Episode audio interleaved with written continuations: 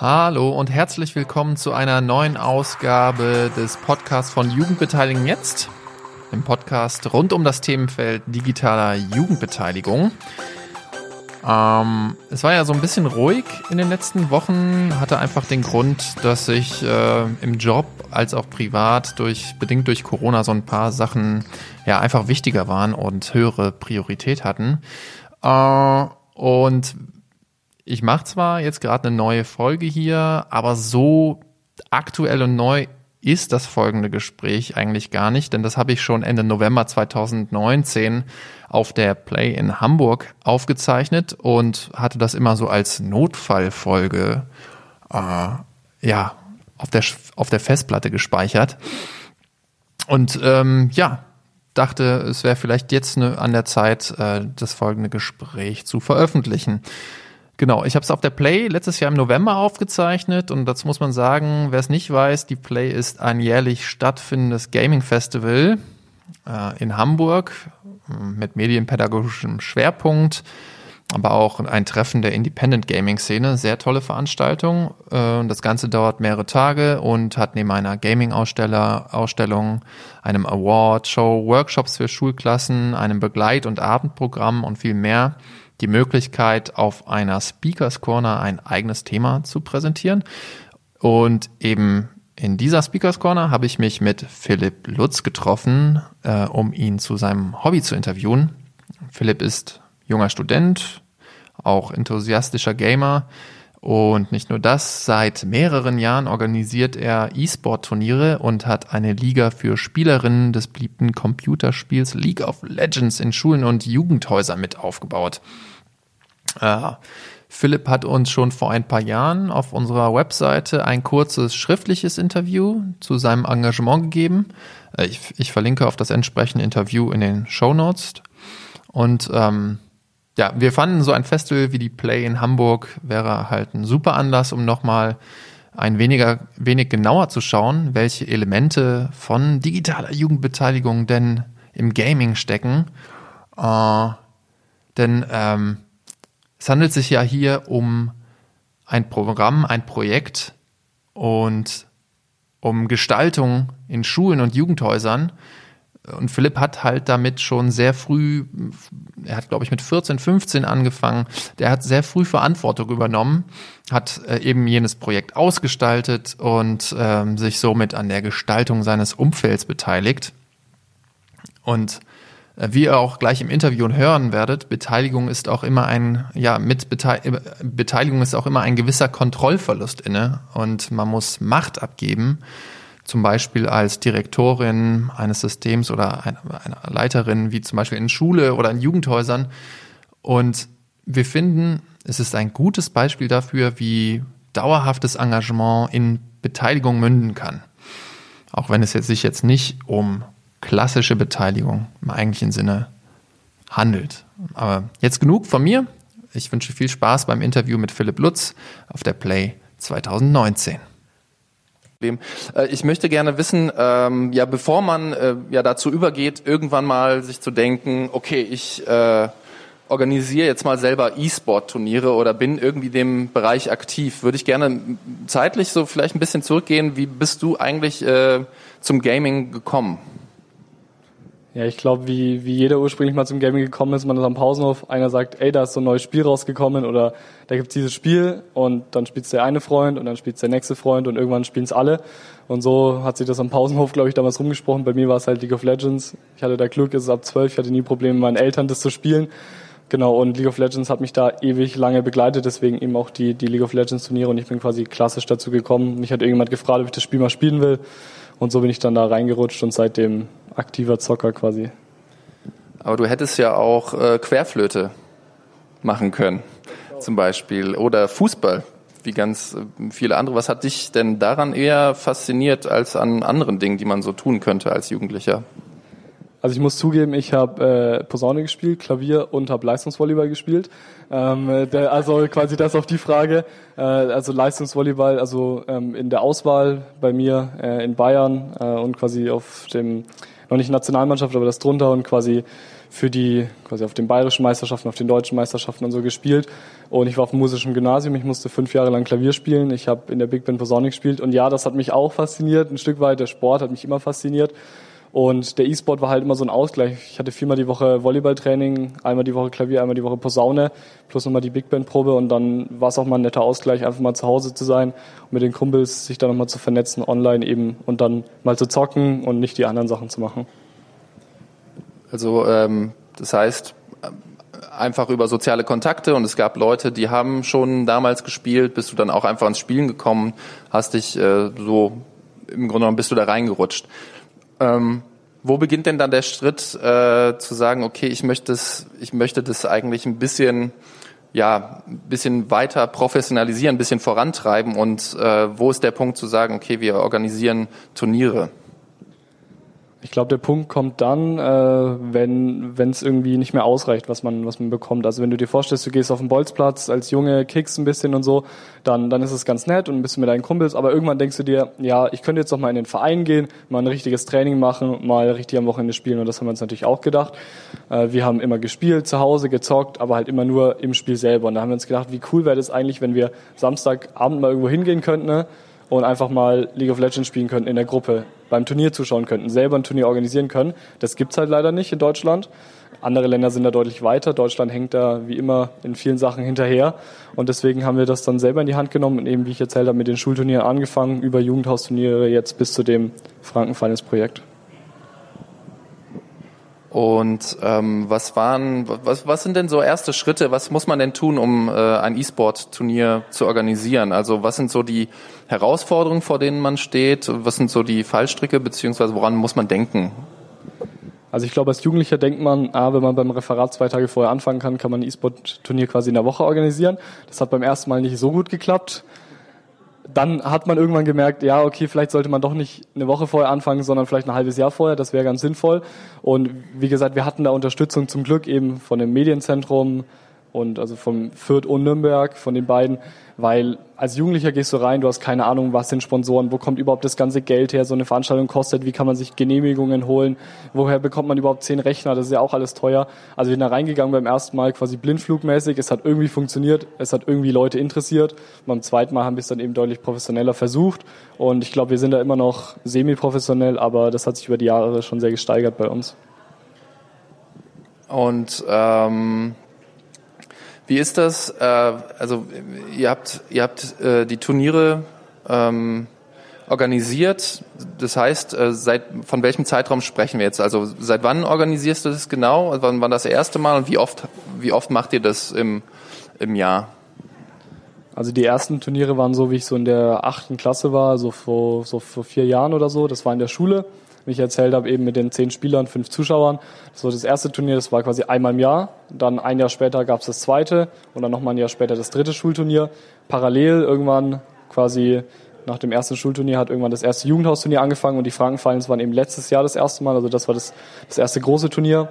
Das war letztes Jahr im Herbst. Jetzt dieses Jahr im November, 22. November ist es wieder und wir hatten dieses Jahr schon eine Frankenfinals-Veranstaltung. Also die Frankenfinals sind so das größte Projekt und das, was auch am regelmäßigsten durchgeführt wird. Die Schulprojekte haben sich leider ein bisschen aufgelöst, weil ich ja mein Abi gemacht habe und über die Schule nichts mehr machen kann, aber die Jugendhausprojekte bestehen weiterhin.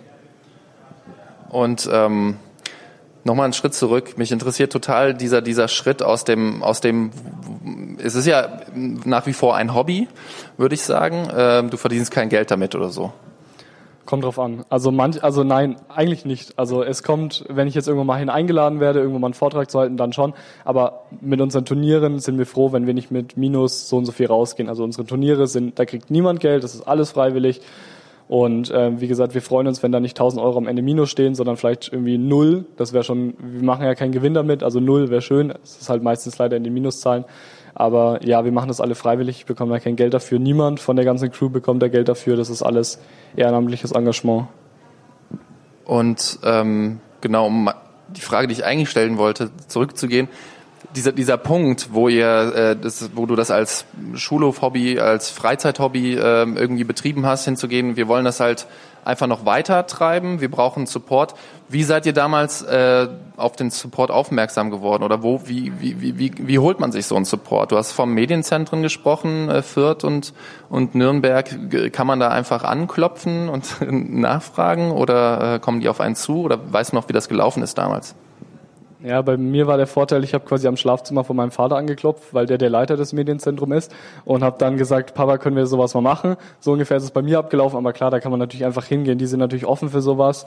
Äh, das ist ja auch deren Job, Jugendliche zu unterstützen in verschiedensten Projekten. Bei mir war es, wie gesagt, der Vorteil, dass mein Vater erstens mitbekommen hat, was ich mache und es cool fand und dann äh, wir irgendwann ins Gespräch gekommen sind und er gesagt hat, okay, wir könnten euch da in der und der Weise unterstützen. Aber generell sind ja Jugendhäuser dafür da oder Medienzentren dafür da, dass du hingehen kannst und sagen kannst, hey, ich hätte so ein Projekt, könntest du uns mit Technik unterstützen, mit Geld, mit irgendwie einfach nur Beratung oder so. Also da kann man einfach hingehen und nachfragen. Und ähm, ich sehe, ihr seid da ein großes Team an, an, an Leuten. Wie viele Leute seid ihr jetzt momentan und was gibt's da alles so zu tun bei so einem E-Sport-Turnier? Grob geschätzt so 35 bis 40 Mitarbeiter, wenn nicht sogar mehr am Finaltag selber. Wir haben, also wie man hier sieht, ich im Hemd gekleidet als, als Caster, quasi der das Spiel moderiert. Dann hatten wir einen Moderator, der vorne in der Mitte sitzt. Wir hatten Cosplayer, die wir engagiert haben äh, und die quasi gekommen sind. Wir hatten Leute für die Regie, für Kamera, für den Einlass, für die Teambetreuung, die Karten abgerissen haben, die das Aftermovie produziert haben, die sich mit der Technik auseinandergesetzt haben. Wir hatten das Medienzentrum Parabol, das mit der Halle verhandelt hat, mit der Tafelhalle, dass wir überhaupt rein dürfen, dass wir die Sponsoren bekommen. Also da steckt viel Man Woman Power dahinter. Und ähm, haben sind es Menschen, die das ehrenamtlich machen? Haben die das alle irgendwo gelernt oder ist es auch äh, so sage ich mal, von der Pike auf gelernt. Alles so selbstverwaltet und dann Learning by Doing. Also bis auf die Medienagentur sind es quasi alle Learning by Doing. Auch die Medienagentur selber, die wir dabei haben, ist eigentlich, also die kriegt auch kein Geld von uns dafür. Die machen das quasi alle freiwillig, alle Kameraleute, alle Regieleute kommen freiwillig von der Medienagentur, weil sie es auch cool finden, weil sie selber Zocker sind, weil sie selber vor ein paar Jahren mal gemacht haben und eben das jetzt cool finden, dass es das ja auch in Nürnberg gibt. Und ja, ich habe mich bei meinem ersten Turnier da hingesetzt und war Caster und stand da auf der Bühne und mir gedacht, was sage ich denn jetzt eigentlich genau? Und ja, Learning by Doing. Und beim zweiten Mal hat es dann eben besser funktioniert. Ich meine, ich habe den Vorteil, dass ich noch Fußball kommentiere nebenher und so und dass das alles noch äh, da ein bisschen mit reingespielt hat. Aber ja, das ist Learning by Doing. Also jeder Moderator, jeder Caster, jeder Kameramann, jeder Regisseur hat bei uns das Stück für Stück gelernt. Also es gab nicht irgendwie Workshops, die besucht wurden oder irgendeiner Form, sondern alles, äh, wie man YouTube-Tutorial, wie äh, moderiere ich E-Sport-Veranstaltungen. Okay, ähm, du hattest erzählt, ihr habt das in Jugendzentren gemacht und in Schulen. Ähm, wie kam da der Kontakt zustande?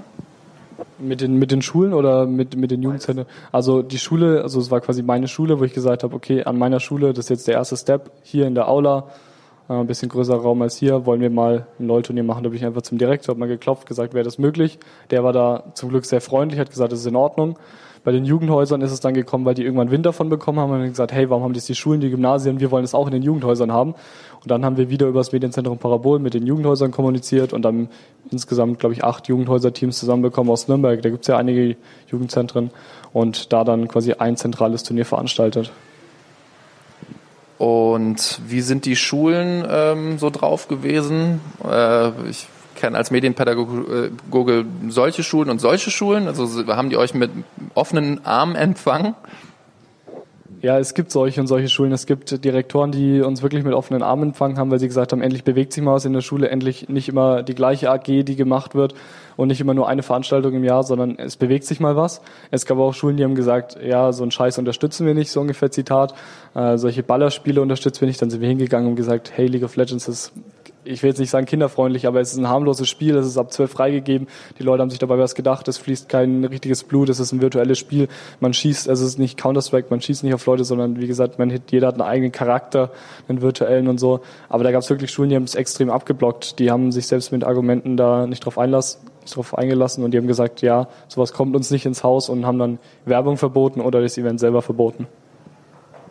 Ähm in so Momenten, die man ja, also die du wahrscheinlich auch öfters äh, äh, angetroffen hast. Ähm, wie gehst du damit um? Also so in der Situation versuchst du die Menschen zu überzeugen oder ist dann auch irgendwann egal? Ja, also so bei den ersten paar Mal auf jeden Fall versucht man die Menschen zu überzeugen, aber irgendwann merkst du, dass du bei einer gewissen Art von Menschen einfach gegen eine Wand läufst und das ist bei den, bei vielen Menschen, wo du sagst, ja, viele, die sagen, E-Sport macht krank, Computerspiel macht krank, alle Attentäter haben vorher Counter-Strike gespielt. Das sind die Leute, mit denen willst du irgendwann nicht mehr argumentieren und äh, so war es auch bei den Schulen, weil, weil du sagst quasi, es macht keinen Sinn mehr. Also am Anfang bist du natürlich ein bisschen, bisschen traurig, ein bisschen beleidigt quasi, dass, dass sie dein Hobby nicht ernst nehmen, weil es ist ja immer noch unser Hobby gewesen und es dürfen ja auch ihr Hobby äh, andere ausüben in der Schule. Und bei uns war es dann halt so, dass wir uns da irgendwann gesagt haben, okay, dann gehen wir auf die Schulen halt nicht mehr zu. Und im Nachhinein hat es bei der Schule dann trotzdem geklappt, weil sie dann gesehen haben, oh, das ist ein cooles Event, da waren 100 Schüler da, das wollen wir auch haben und dann ist die Schule auf uns zugekommen. Ja, spannend und interessant, ne, wie äh, Schule sich ähm, manchmal quasi außerhalb von Welt bewegen kann. Ähm, wenn wir jetzt so, du hast gerade gesagt, du hast vor vier Jahren damit angefangen, ähm, das, mit der Organisation der E-Sport-Events, das heißt, und Game, Spielen tust du schon länger dann wahrscheinlich.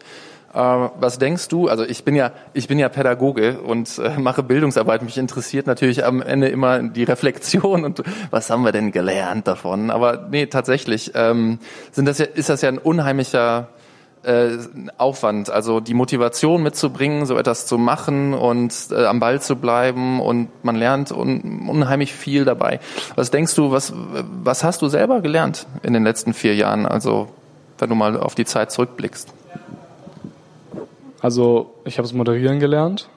Ich habe mich da extrem weiterentwickelt. Ich habe gelernt, selber Verantwortung für Sachen zu übernehmen, einfach weil ich die Organisation hatte. Ich habe gelernt, mit Sponsoren zu reden. Ich glaube, das kennen nicht viele Leute in meinem Alter behaupten, dass sie mit Sponsoren verhandelt haben und irgendwas, irgendwelche, ja, irgendwelche Sachen verhandelt haben. Äh, ich habe mit mit Leuten viel kommuniziert, also quasi ähm, viel Soziales war dabei. Ich habe mit vielen Spielern geredet, mit vielen aus dem Publikum geredet. Ich habe Leute aus ganz verschiedenen Bereichen kennengelernt. Also es war auf jeden Fall eine Bereicherung. Und wenn du, sag, wenn du fragst, was habe ich gelernt, also wirklich viel. Äh, und ja, also das ist eine breite Palette. Organisation, Moderation, Soziales, da war, glaube ich, von jedem was dabei. Und ähm, denkst du, Schulen oder also ich nehme jetzt mal äh, die, die Schulen in den Blick. Meinst du, die Schulen haben dabei auch gelernt? Also gab es Schulen, die länger dabei sind, die das fortwährend, also jedes Jahr mal gemacht haben? Deine eigene Schule hattest du erwähnt. Meinst du, die haben auch etwas dabei gelernt, so als lernende Institution? Ja, es gab Schulen, die haben was gelernt. Die haben gelernt, ach, diese komischen Computerspiel-Zombies äh, sind gar nicht so schlimm, sondern mit denen kann man tatsächlich reden, mit denen kann man auch vernünftig reden und Schulen ist es ja oft wichtig, dass Jugendliche sich engagieren und manchen Schulen ist es dann halt wichtig, in welchen Bereichen. Die wollen halt keine, kein E-Sport haben, aber generell ist den Schulen immer wichtig, dass die Leute sich engagieren und wenn jemand sagt, ey, ich habe Bock, das zu machen, dann freut sich die Schule ja meistens erstmal. Und das war dann auch sehr positiv oft, dass der Direktor gesagt hat, okay, ich unterstütze euch da, ihr macht da was, ihr stellt da was auf die Beine, ihr macht das selbstständig mit natürlich Hilfe, bisschen von außen, aber viel kommt von euch, von eurem Kern. Und deswegen war das auch viel positives Feedback dann vom Direktor, der sagt, hey, ihr seid coole Schüler, ihr macht was, das ist nicht eure Verantwortung in der Schule, aber ihr macht trotzdem was für die Schule, für andere Schüler. Also da gab es auch positives Feedback. Und ähm, jetzt, ich glaube, zur letzten Frage. Ähm, wenn du dir das jetzt mal anschaust, ähm, die ganze Diskussion um in der Öffentlichkeit E-Sports oder beziehungsweise deine Arbeit äh, in dem Bereich, was würdest du dir für die Zukunft wünschen? Also man muss da ein bisschen vorsichtig sein. Also mittlerweile wünschen sich E-Sportler ja, ja nicht mal mehr, dass E-Sport als Sport anerkannt wird, weil sie sagen, uns ist das mittlerweile egal, weil quasi die Politik uns so viele Jahre ignoriert hat und die E-Sport-Branche quasi selber schon groß genug ist. Also ja, es wäre natürlich schön, wenn E-Sport als Sport anerkannt wird, weil dann würden wir es vielleicht in der Gesellschaft einfach mehr etablieren können. Ich finde es eigentlich cool, wenn für eine Generation nach mir, für die Jugendlichen nach mir, die kommen, wenn die einfach eine Anlaufstelle hätten. Wenn ein Fußballverein, ein lokaler Fußballverein, ein lokaler Volleyballverein, es gibt in jeder Stadt einen Volleyballverein, einen Fußballverein oder zumindest im Umkreis von ein paar Kilometern, wenn sowas auch für E-Sport gäbe. Muss ja nicht ein bestimmtes Spiel sein, können einfach Jugendhäuser sein, wo du hingehen kannst, dich treffen kannst, mit den Kumpels zocken kannst und auch auf Verständnis stößt und das richtig auf, aufgearbeitet wird, weil ja, es gibt diese Klischees, also es gibt Leute, die zocken zu viel. Jeder hatte mal eine Phase, ich hatte auch mal eine Phase, wo ich deutlich zu viel gezockt habe. Aber wenn man das richtig aufarbeitet mit den Jugendlichen, dann kommt da sehr viel Positives bei rum und sehr wenig Negatives. Dann äh, danke ich dir sehr recht herzlich, dass du äh, heute hier gewesen bist auf der Play und auch noch weiter sein wirst. Danke für, für eure Aufmerksamkeit, für euer Ohr. Äh, das ist der Moment, an dem ihr applaudieren dürft übrigens.